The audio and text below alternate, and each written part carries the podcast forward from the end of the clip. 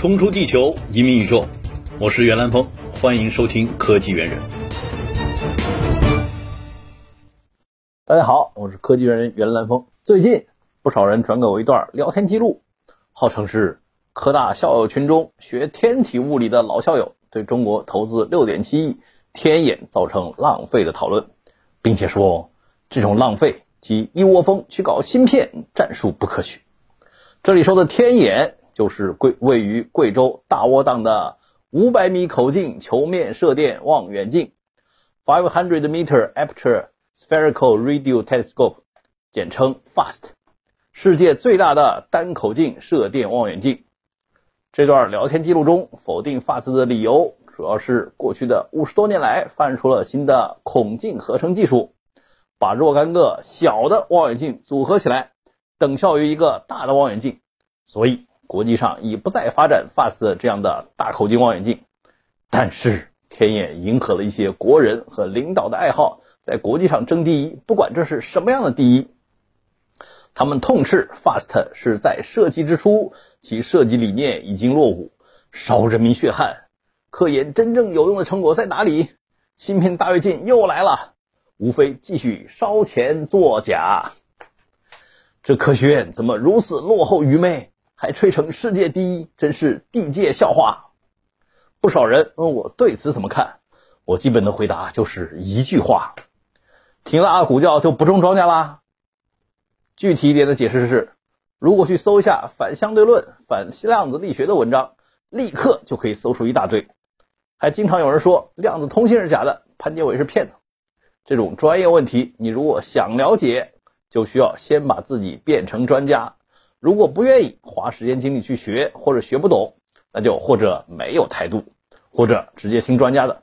许多人的问题就是不懂，还喜欢瞎掺和。天文专业人士都知道，单口径大望远镜和望远镜阵列是两个不同的发展方向，各有所长。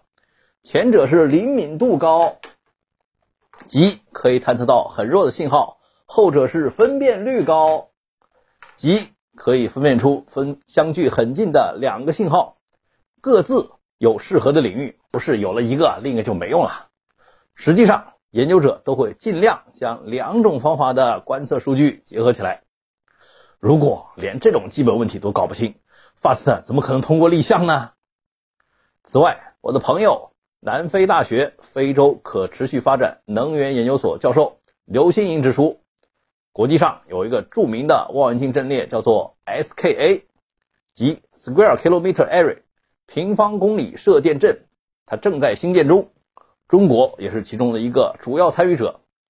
在 SKA 项目的早期，中国提出了在西南地区建造约三十个直径两百米以上的射电望远镜的方案，CAST，K R S T，FAST 最初就是这个 CAST 阵列的一部分。我的同事。科大天文学系教授蔡一夫以及 FAST 现任首席科学家、中国科学院国家天文台研究员李地指出，FAST 刚刚就有两篇 Nature 文章被接收，还发现了数个新的快速射电暴，怎么会有人认为是烧钱作假呢？另外，FAST 有一个很大的进步，就是因为射电数据一般都是海量的数据，他们自己开发了一套。快速筛选物理信息的算法，国际上好像已经有很多研究组在陆续使用这个方法了。这些是比较专业的评论，还有不少朋友提供了短评。例如，我的朋友 A 表示，太不尊重专业人士了，这已经不是文盲领导当政的年代了。我的朋友 B 表示，那些微信圈讨论造的人还不知道吗？说的好像造 FAST 的人不知道小望远镜联网似的。我的朋友 C 表示，FAST 可有用了，替贵州旅游行业创收都不止建造那点钱了。我的朋友 D 表示，相对于北京的房价，FAST 是太便宜了，六点七亿一栋楼都买不起。让科学家去探索一下，即使一无所获又能怎样？很好，看来大家都很明白道理。然后我的朋友 E 提了一个建设性的问题。Fast，下一个可期待的发现是什么？有没有内部剧透？我的回答是，可以参见风云之声转的我的两位天文学家朋友的文章，郑铮博士的《天眼看宇宙：从脉冲星到外星人》和刘伯阳博士的《中国天眼启动地外文明搜索》，真的能找到吗？稍微具体的介绍一下，FAST 的设计工作频率是七十至三千兆赫兹，与收音机及手机信号的频率类似。在这个频段内，FAST 是全世界最灵敏的。你在附近打个手机都会造成严重的干扰，所以 FAST 周围五公里内被设置为无线电静默区。去参观的人都必须先把手机、电脑、数码相机等电子设备寄存了，不许带进去。甚至连景区旅游车的启动打火都做了屏蔽处理。我2016年应中央网信办和贵州省之邀参观了 FAST。发现贵州省给他起了个很文艺的名字，叫做“净旅游”。当时印象很深的就是进入景区之前先存设备，当天晚上在星空下搭帐篷露营，大家没有手机都怅然若失，担心怎么跟家里联系。组织者表示：“你们可以用旁边的电话。”这时我才发现，许多人忘记了有样东西叫做固定电话。当时。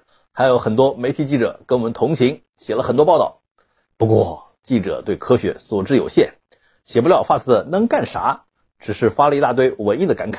例如，在这样的静环境中，抛弃了俗世纷扰，更能让人面对自己的心灵，思考人生。好吧，思考完了人生之后，你肯定还想问，FAST 到底能干啥？基本的回答是。巴特最初提出的科学目标有五个：一、巡视宇宙中的中性氢，研究宇宙大尺度物理学，以探索宇宙起源和演化；二、观测脉冲星，研究极端状态下的物质结构与物理规律；三、主导国际低频甚长基线干涉测量网，获得天体超精细结构；四、探测星际分子；五。探索可能的星际通讯信号。具体而言，目前 FAST 有三大探测对象：脉冲星、中性氢和快速射电暴。先说脉冲星，它是一种以很精确的周期发出脉冲电磁信号的天体，精确到可以作为时钟。一般认为，脉冲星就是中子星，即完全由中子组成的星球。周期性信号是由中子星的快速旋转造成的。二零一七年八月二十二日，巴斯特还在调试期间就发现了一颗脉冲星。目前，巴斯特已经探测到了一百多颗新的脉冲星，在整个巡天中，预期会发现上千颗脉冲星。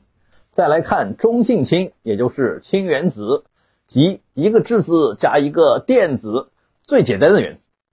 这个最简单的原子之所以重要。是因为它是宇宙中最常见的原子，星系内气体和恒星的主要材料都是氢原子。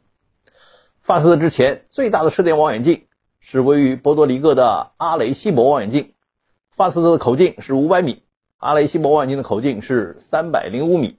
阿雷西博望远镜曾经做过中性氢巡天，大约扫过了天空的六分之一，探测到了三万多个河外星系。这是迄今最深的大面积河外中性氢巡天。现在，发斯的漂移扫描巡天打算全面超越它，覆盖超过二分之一的天空，预期看到几十万个河外星系。不但如此，发斯特还打算同时搜寻中性氢和脉冲氢的信号。以前这两种巡天都是分开进行的，这个项目叫做 FAST 多科学目标同时巡天。Commensal Radio Astronomy Fast Survey，英文简称 CRAFTS，这种新技术将大大加快巡天的速度。最后一个是快速射电暴 Fast Radio Burst，简称 FRB，它是一种非常强大的射电爆发，在几毫秒至几十毫秒内就能释放出太阳在一整天内释放的能量。这种现象最初是2007年发现的，目前我们还不知道它的物理来源。二零一八年十一月，FAST 发现了第一个新的快速射电暴 FRB 幺八幺幺二三，后续更多的观测可能会为我们揭示出谜底。让快速射电暴在公众当中名声大噪的是2019年1月初，加拿大轻强度测绘实验射电望远镜 CHIME C H I M E 报道了在两个月内探测到的十三次 FRB 事件，其中有一个 FRB 信号重复出现了六次之多。许多媒体说这是外星人的信号，于是这则消息一下子刷爆了朋友圈，许多人惊呼：“不要回答，不要回答，不要回答！”我在当时接受《中国日报》China Daily 的采访时就指出，刷“不要回答”的朋友们可以理解，不过即使你想回答，现在也完全没有技术手段啊。具体到 FAST 而言，它是一个接收装置，而不是发射装置。即使你想像叶文洁一样向地球外发射信号，你也发不出去呀。这就引出了我们要讨论的最后一个问题：听说 FAST 开启了对外星文明的探测，这是真的吗？回答是真的。FAST 的主管单位是中国科学院国家天文台。二零二零年四月二十八日，他们的网站报道了 FAST 开启地外文明搜索的消息。越来越多的地外行星的发现。加上仪器和观测能力的革命性进步，引领了 SETI 研究的复兴。由于 FAST 在某些频段有最高的灵敏度，它必然会成为 SETI 的主力军。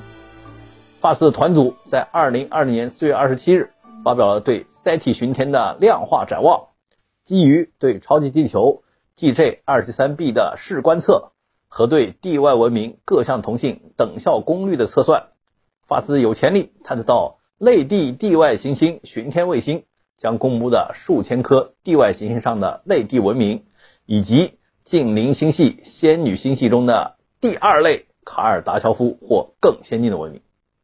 这里提到的第二类卡尔达乔夫文明，可以参见我2015年的文章。中国科技实力正以多快加速度逼近美国。那里音译是卡达谢夫，他是一位苏联理论物理学家。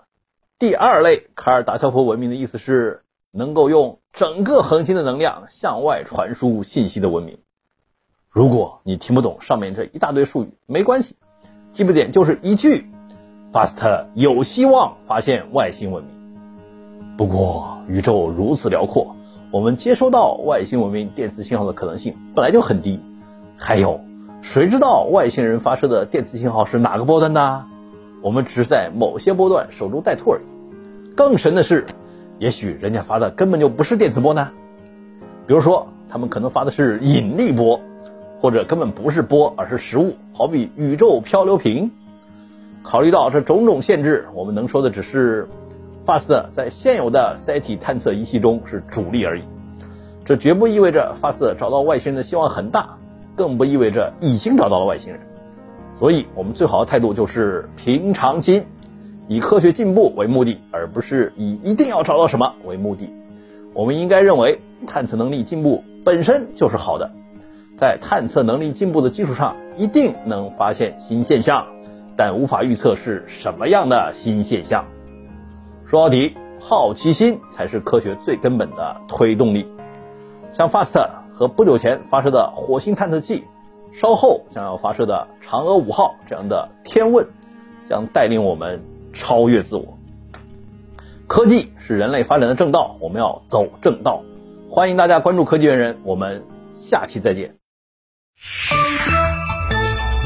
理性观世界，自信看中国，深度知识尽在观视频。